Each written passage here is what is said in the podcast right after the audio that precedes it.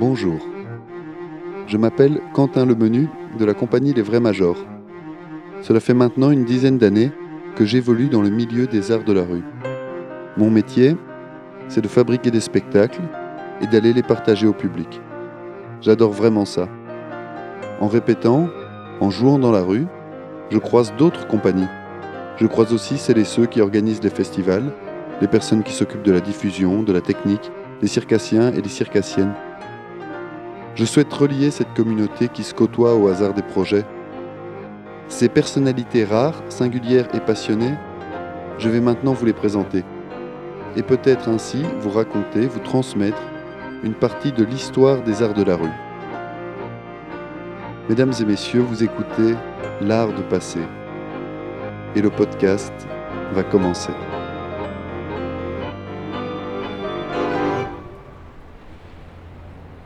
Une des premières personnes que j'ai eu envie d'inviter est Stéphane Joris, de la compagnie des Chemins de Terre. Ça fait plus de 30 ans qu'il raconte des histoires sur les trottoirs, dans les jardins et même dans les supermarchés. À mes yeux, le patron, le vieux briscard, une des figures tutélaires des arts de la rue. Je vous propose de le rencontrer. Alors, je décris ce que je vois. Nous sommes sur la place de la Monnaie à Bruxelles. Oh là, j'ai plein de souvenirs, je vais te raconter plein de trucs. on n'est pas, on pour n'est pas le rentré. on n'est pas rentré, non. Et pour le moment, il y avait une fontaine là, elle a disparu, il y avait une fontaine. Donc pour le moment, il y a des trottinettes à, à- à louer, à emporter, il y a des bancs de pierre où les gens s'asseyent, il y a des tas de pigeons, ça ils n'ont pas changé. Ça fait 40 ans que je viens ici, il y a toujours des pigeons. C'est peut-être des autres, c'est peut-être les enfants des pigeons. Ah oui, je connais pas du tout la durée de vie d'un pigeon. Je n'ai pas aucune idée. Et puis il y a le podium devant nous, c'est trop bien. Parce que l'actualité rejoint. euh, Enfin, l'actualité nous rattrape. Ouais, elle est toujours là. Elle est toujours là. Elle est toujours là, l'actualité. Elle est toujours là, quoi. L'actualité est toujours là. Ça Hier, il avait ça disparu, être mais aujourd'hui, difficile euh, avec ton rire dans le micro. Ah, d'accord. Il est Ça- légendaire. Il paraît qu'il est légendaire. Ça- ça- Alors il faut que je le garde. Je fais tout pour le conserver. Je, Ça- la- je le trempe dans des produits conservateurs. Et ça, ça fonctionne? Je sais pas.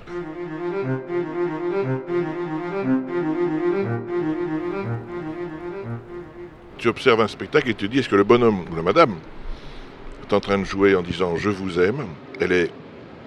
Du coup, c'est large, c'est ouvert, c'est généreux, et le spectateur ressort chargé de bonnes émotions. Ou alors, ça arrive souvent, des comédiens, des comédiennes qui font des spectacles en disant Aimez-moi. Regardez comme je suis fort. Regardez, je sais jongler avec cinq massues, c'est bien, hein, mais aucune générosité. Juste montrer et, et dire aux gens Aimez-moi. Ou une sorte d'exposition de ta virtuosité, quoi. Ouais.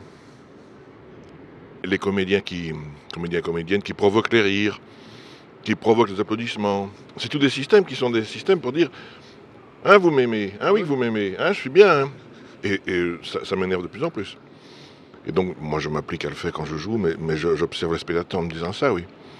Ceux qui réussissent à jouer en disant je vous aime, oh, tu sors de là. Mais, mais bien, quoi. Comme spectateur, t'es chargé. Tu, tu t'es chargé d'ondes positives et d'amour et de.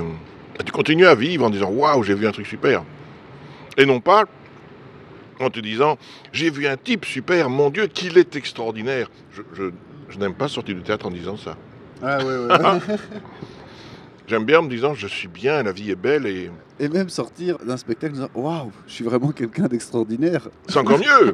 Oh, s'il peut y arriver ça. T'imagines si les comédiens pouvaient donner confiance aux 200 personnes qui le regardent et que chacun qui regarde euh, sort- ressort en disant waouh, je suis quelqu'un de bien. Waouh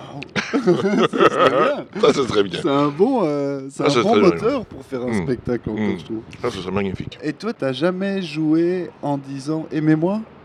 Aussi, bien sûr, hein, on commence Voilà. tous un peu comme ça. hein? Ouais. Je crois que quand on démarre, on est là pour ça. hein.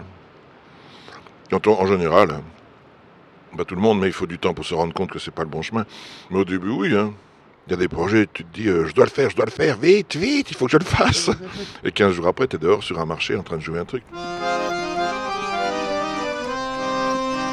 Je sais pas si, si le théâtre peut changer le monde, mais, mais c'est déjà conscientiser un peu, toucher un peu et, et faire notre travail de fourmi. hein.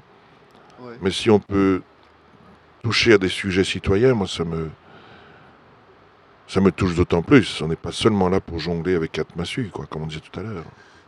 C'est bien si on peut dire aux gens, rendez-vous compte qu'il y a un problème là, c'est tout.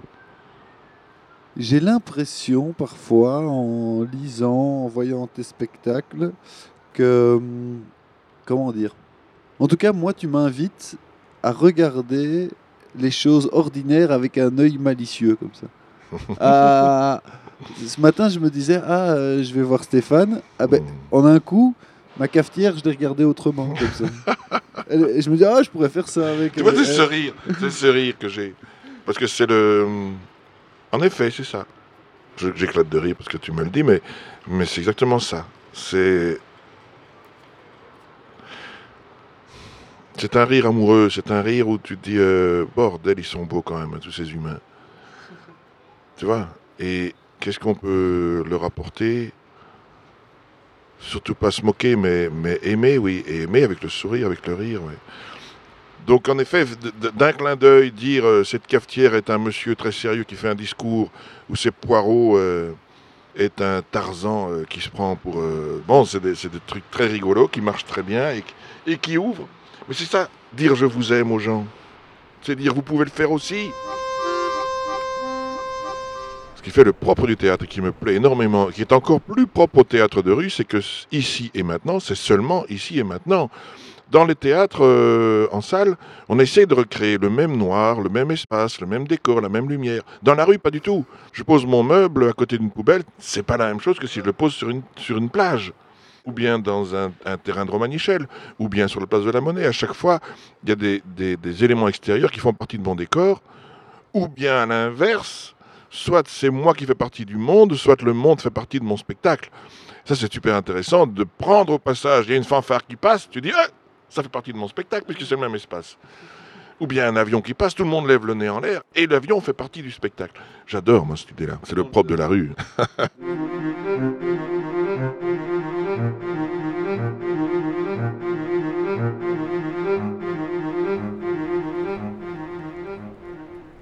On va passer aujourd'hui par trois lieux de Bruxelles qui ont vraiment marqué ma vie de d'artiste rue, on peut dire ça, saltimbanque. Et il en manque un quatrième, parce qu'il n'est pas du tout ici, c'est sur la place du Cal à Charleville-Mézières. Mais les trois à Bruxelles. sera plus loin. Oui, ils sont plus longs. un autre jour. Mais les trois à Bruxelles, il y a d'abord ici Place de la Monnaie, où c'est le lieu euh, de l'inspiration, je vais dire, de l'idée. Dans les années 80, moi j'avais 17 ans à peu près, je suis venu sur la Place de la Monnaie voir un petit festival qui s'appelait le Festival des Feux Monnayeurs. T'as déjà parlé de ça? Mais oui, oui, c'était Stanislas. Voilà. Stanislas et sa bande qui sont vraiment les pionniers en théâtre de rue en Belgique. Il y a Stanislas, il y a le Magic Land et il y avait les Baladins du Miroir.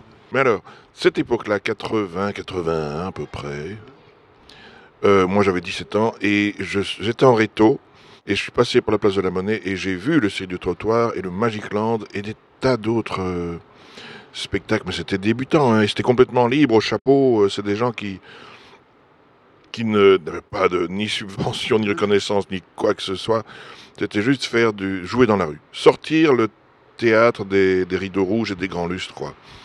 Et donc le cirque du trottoir, euh, Stanislas avait rassemblé cinq ou six potes autour de lui, il faisait des spectacles de cirque. Le Magic Land, c'était encore un grand hippie baba cool, Patrick Chabou, qui vivait dans son camion et qui a emmené euh, une dizaine de personnes pour faire du théâtre.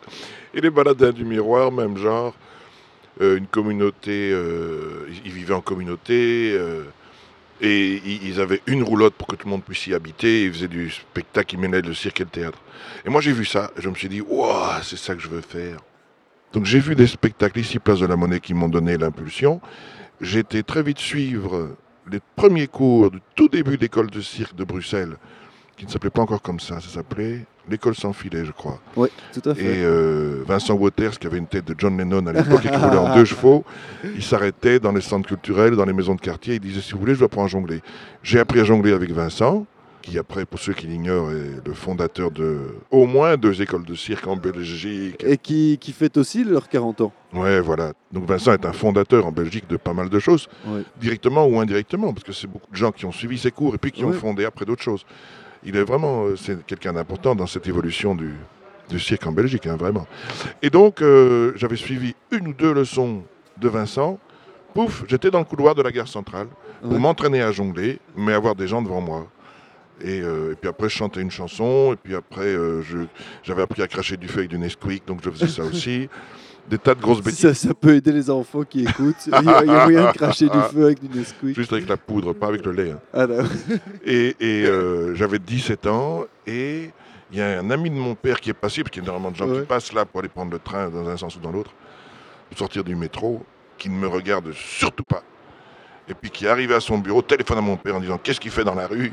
C'est pas possible. Et quand je suis rentré chez moi, mon père me regarde en disant Qu'est-ce qui se passe? Tu veux, tu manques de pognon ou quoi? Pourquoi tu fais ça? Non, je sais pas pour le pognon, je m'en fous. C'est parce que j'ai envie de faire du cirque, j'ai envie de faire du spectacle.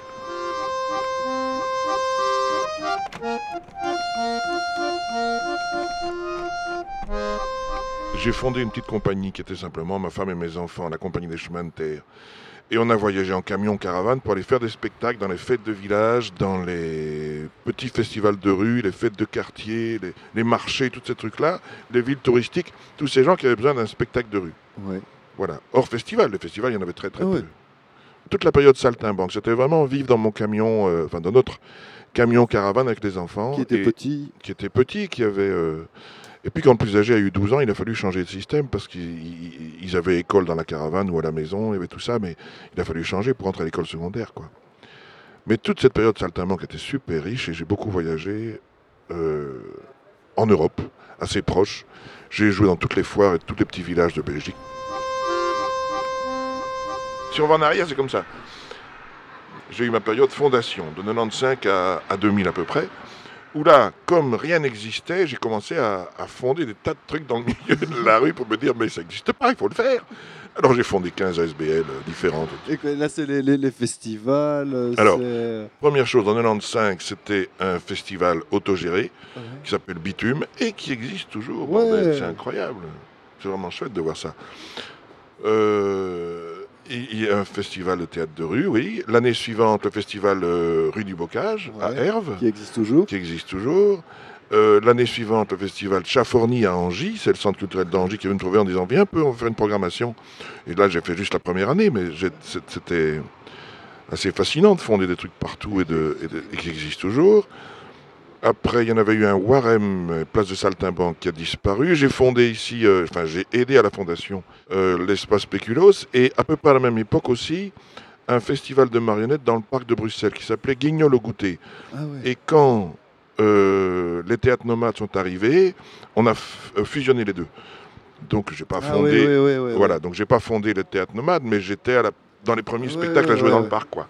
Moi c'était de la marionnette et puis le théâtre nomade est arrivé, on a mélangé les deux. Et Clowns sans frontières, c'est aussi entre le 95 Alors j'ai fondé aussi les Clowns sans frontières, j'ai fondé aussi une fédération des artistes de rue qui a, après son évolution, est devenue Air Libre, qui fonctionne beaucoup mieux qu'il y a 20 ans.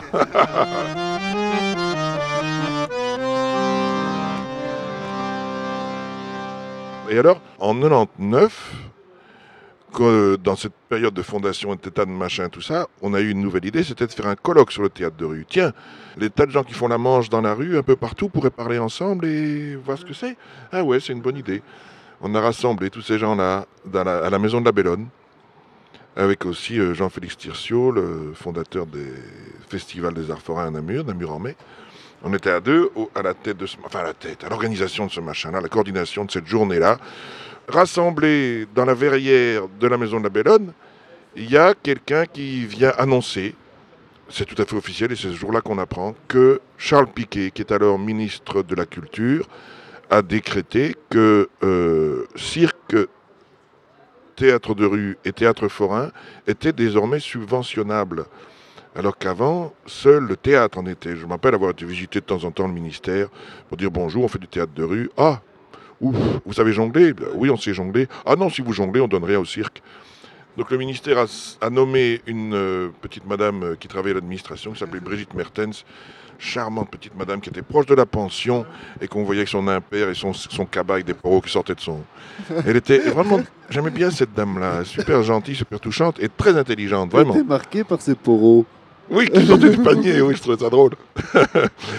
Mais euh, elle était très intelligente parce qu'elle a pris le temps pendant un an au moins de rencontrer tout le monde et de voir qui était vraiment actif, qui voulait prendre du pognon et qui voulait demander des subventions pour réaliser quelque chose de bien. Enfin, elle a pris le temps. Et au bout d'un an, elle a téléphoné à droite à gauche en disant on pourrait te donner 10 000 francs. Wow, 10 000 francs Trop bien Et voilà, elle a commencé la distribution, a commencé à ce moment. Ah ouais, c'est elle qui a décidé la première distribution. Oui, tout à fait. Sans, et alors, elle, a pris le temps de fonder une commission après, mais Ah ouais, la ouais. première commission, c'est elle qui a mis ça en place. Ça rassemblait aussi une dizaine de personnes. Le fonctionnement est à peu près le même que maintenant. Ouais. À peu près. hein.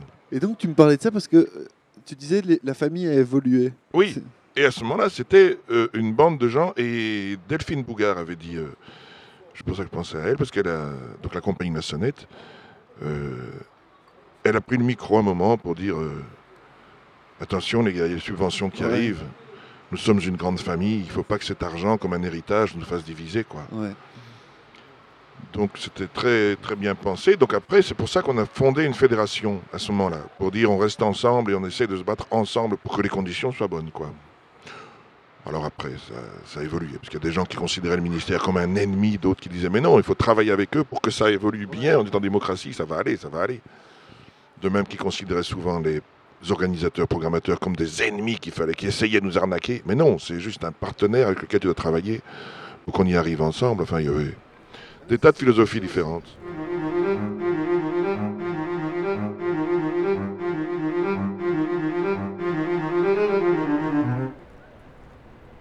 Quel est ton rapport à- aux programmateurs, aux opérateurs? Mon père était indépendant et, euh, j'ai le côté, je sais pas ce qu'il faut dire, est-ce que c'est opportuniste? Des gens me trouvent opportuniste, c'est peut-être ça, ou je trouve plutôt euh, accommodant et commerçant d'avoir d'un bon rapport avec les gens qui m'engagent, quoi.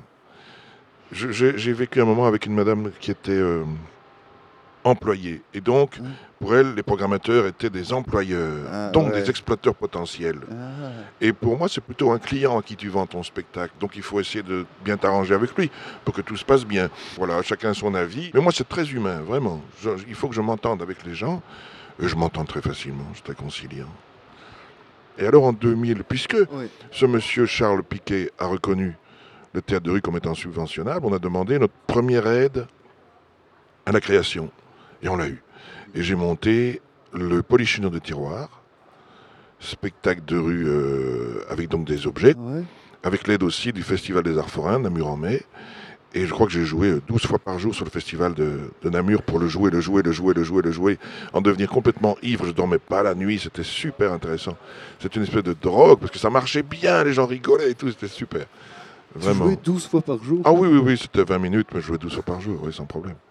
Oui, deux fois, deux, trois fois par heure, depuis midi jusqu'à 11h du soir. Waouh, waouh, waouh, on y va les gars, on y va, on y va, on le fait, on le fait. oui, oui. Et alors Charleville. Donc euh, six mois après avoir créé le spectacle, j'ai joué peut-être 10 fois, 15 fois dans les petites foires ici en Belgique. J'entends parler du festival de Charleville-Mézières, festival mondial de marionnettes. Mais moi je fais pas de la marionnette, moi je manipule un poireau et une cafetière, ça n'a rien à voir. Mais comme c'est un endroit où il y a beaucoup de monde, je pourrais peut-être aller faire la manche et me confronter au monde de la marionnette. On verra bien si je suis accepté ou pas. Il y a une petite anecdote rigolote, c'est que j'avais eu la madame du festival off au téléphone qui me dit Ah oui, d'accord, alors le premier jour, vous pouvez jouer au petit chien tournier, et puis euh, sur la place du Cal, et puis devant la poste et tout ça. Ok, je note, prends note de l'horaire, tout ça. Et puis je descends de mon camion, je prépare mon matériel et je vais chercher le petit chien tournier. Je sais pas ce que c'est, on va voir, c'est peut-être une sculpture, un petit monument, je sais pas, un petit chien.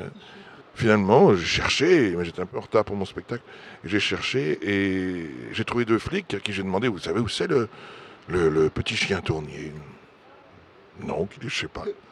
Et puis je vois derrière son dos, j'ai derrière son dos, une grande boutique, un grand magasin, opticien, tournier. Merveilleux. Ah, c'est là, que je m'installe, c'est là que je joue. Opticien, tournier. Je devais jouer au petit chien tournier. Ben oui, c'est là. Donc, j'ai joué là et j'ai joué une première, un premier spectacle pour un, un petit rond de spectateurs, de 20 ou 30 spectateurs qui passaient là par hasard. Et puis, euh, quand j'ai terminé mon numéro, je dis euh, euh, quand dans, dans une demi-heure, je refais d'autres histoires qui sortent d'autres tiroirs. Clap, clap. J'attends une demi-heure. Deuxième demi Oh là, le deuxième, ils sont euh, entre 60 et 80. Euh, pouf, pouf. Allez, bon, d'accord. Je joue mon spectacle, ça rigole, ça rigole, ça rigole, ça rigole. Je passe le chapeau. Je dis, dans une demi-heure, je recommence de nouvelles histoires qui sortent de nouveaux tiroirs. Au troisième, ils sont 200. Ils se font des rangées assis par terre, debout derrière, debout sur les poteaux derrière. Waouh, waouh, waouh, waouh. Et tu joues le spectacle et je passe le chapeau. Et c'est pas de l'argent que je reçois, mais des cartes du Brésil, de Suisse, d'Espagne, du Portugal, de Pologne. Le monde entier était là. Ils mettaient de l'argent dans, le chapeau et des, et des cartes pour faire le tour du monde. Voilà, j'ai commencé mon tour du monde à Charleville-Mézières devant l'opticien Tournier. et c'était vraiment juste incroyable. Un démarrage, j'ai pas dormi de la nuit. Euh, je, sentais vraiment là un démarrage. Et c'était en effet le démarrage de 15 ans de, de tournée et de reconnaissance dans le milieu de la marionnette, tous les festivals de marionnettes du monde.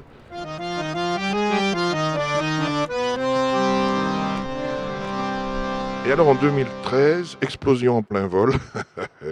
je vois ça avec du recul maintenant, heureusement. Je jouais à ce moment-là à peu près 150 fois par an. Donc j'étais jamais à la maison. J'étais jamais à la maison, ce qui a posé des problèmes aussi dans de, dans notre histoire de famille mais aussi euh, une espèce de surmenage. Et on me demande, récompense suprême, cerise sur le gâteau, je suis invité spécial au festival de Charleville-Mézières. Ça, c'est un honneur que peu de gens ont. Chaque année, le festival met à l'honneur un marionnettiste ou une marionnettiste français-française et un ou une marionnettiste étranger-étrangère. Et voilà, j'étais l'élu de 2013. Wow, J'approchais un an, avant, il faut le préparer. Donc je prépare une expo, je prépare un livre, je prépare un nouveau spectacle, je prépare des visites guidées, beaucoup de machins. Et l'expo, c'était super, ça, ça a très bien marché parce que comme tous les marionnettistes aiment bien exposer leurs belles marionnettes fabriquées en bois, sculptées avec la main gauche, enfin tout ce machin-là. Moi, je joue avec des poireaux et des cafetières, qu'est-ce que je vais faire? Ah ben je sais on va faire une expo dans un supermarché et on va faire la visite guidée en disant à gauche, au rayon de pâtes, ici c'est des marionnettes italiennes, au rayon poivron, ici vous le coupez en deux et vous faites waouh, waouh, waouh, vous avez une nouvelle marionnette. On fait une expo et on a raconté toute une histoire. On était deux guides complètement fous. C'est avec John John Mossou, et on a raconté une histoire de dingue dans ce magasin qu'on jouait tous les jours. Les gens nous suivaient. Il y avait une centaine de personnes qui nous suivaient dans le magasin, debout sur les frigos. On prenait des légumes en main, on se balançait des yaourts. Enfin, toute une histoire pour montrer aux gens qu'on pouvait jouer avec des marionnettes, avec des objets euh, de la consommation. Quoi. et, le, directeur du magasin était complice. C'était vraiment chouette.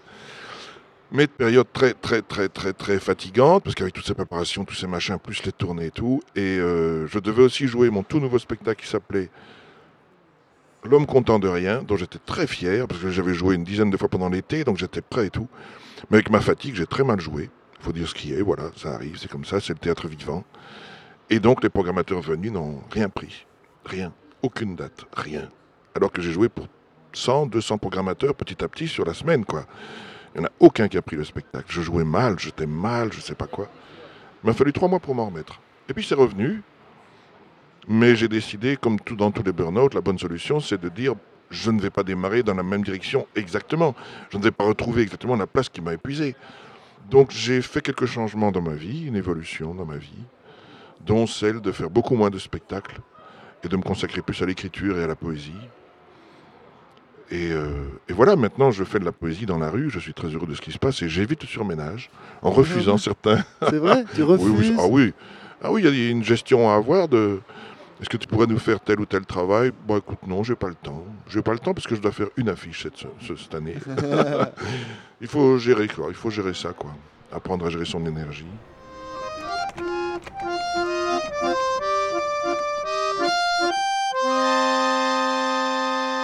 Il faut que la poésie soit dans la rue, il faut qu'elle soit affichée. C'est des autocollants, c'est des affiches, c'est des trucs comme ça, tous ces moyens-là, euh, où je peins, mais, je ne veux pas, de nouveau, comme le théâtre, je ne veux pas que la poésie soit enfermée dans des livres de poésie, dans le rayon poésie de la librairie spécialisée poésie du quartier poésie. Non La poésie doit être partout et tout le temps. C'est ça qui nourrit les gens. Alors pourquoi est-ce qu'on nourrirait les gens uniquement dans des boîtes noires et dans des livres? Non Dehors, quoi, que tout le monde puisse en profiter. T'es un être humain de, plein air. Oui. je respire. Ouais.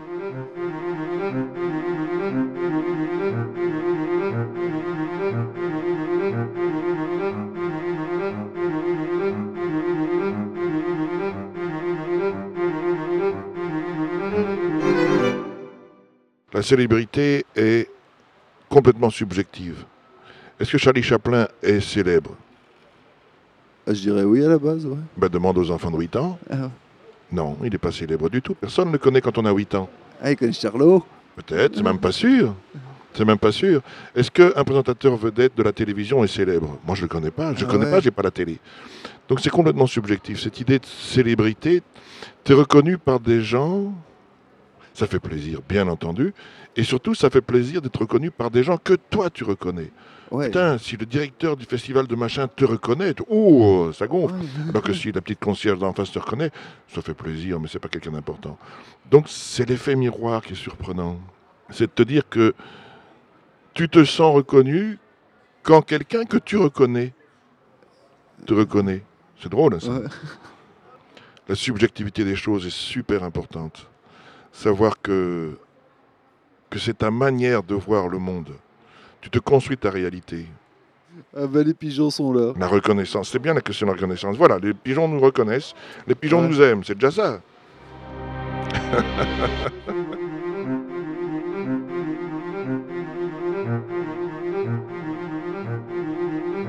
C'était L'Art de passer. Une conversation, un podcast, préparé avec soin et gentillesse. À la réalisation, Leslie Doumerx. Au montage et mixage, Arthur Lacombe. Les musiques originales sont de Mathieu Tonon. Tout ceci est produit par la compagnie Les Vrais Majors et coproduit par Latitude 50, Pôle des Arts du Cirque et de la Rue. Merci à toute leur équipe pour le soutien. Merci aussi à France de Wolubilis. Je vous salue chaleureusement et vous dis à bientôt pour une nouvelle rencontre dans l'art de passer.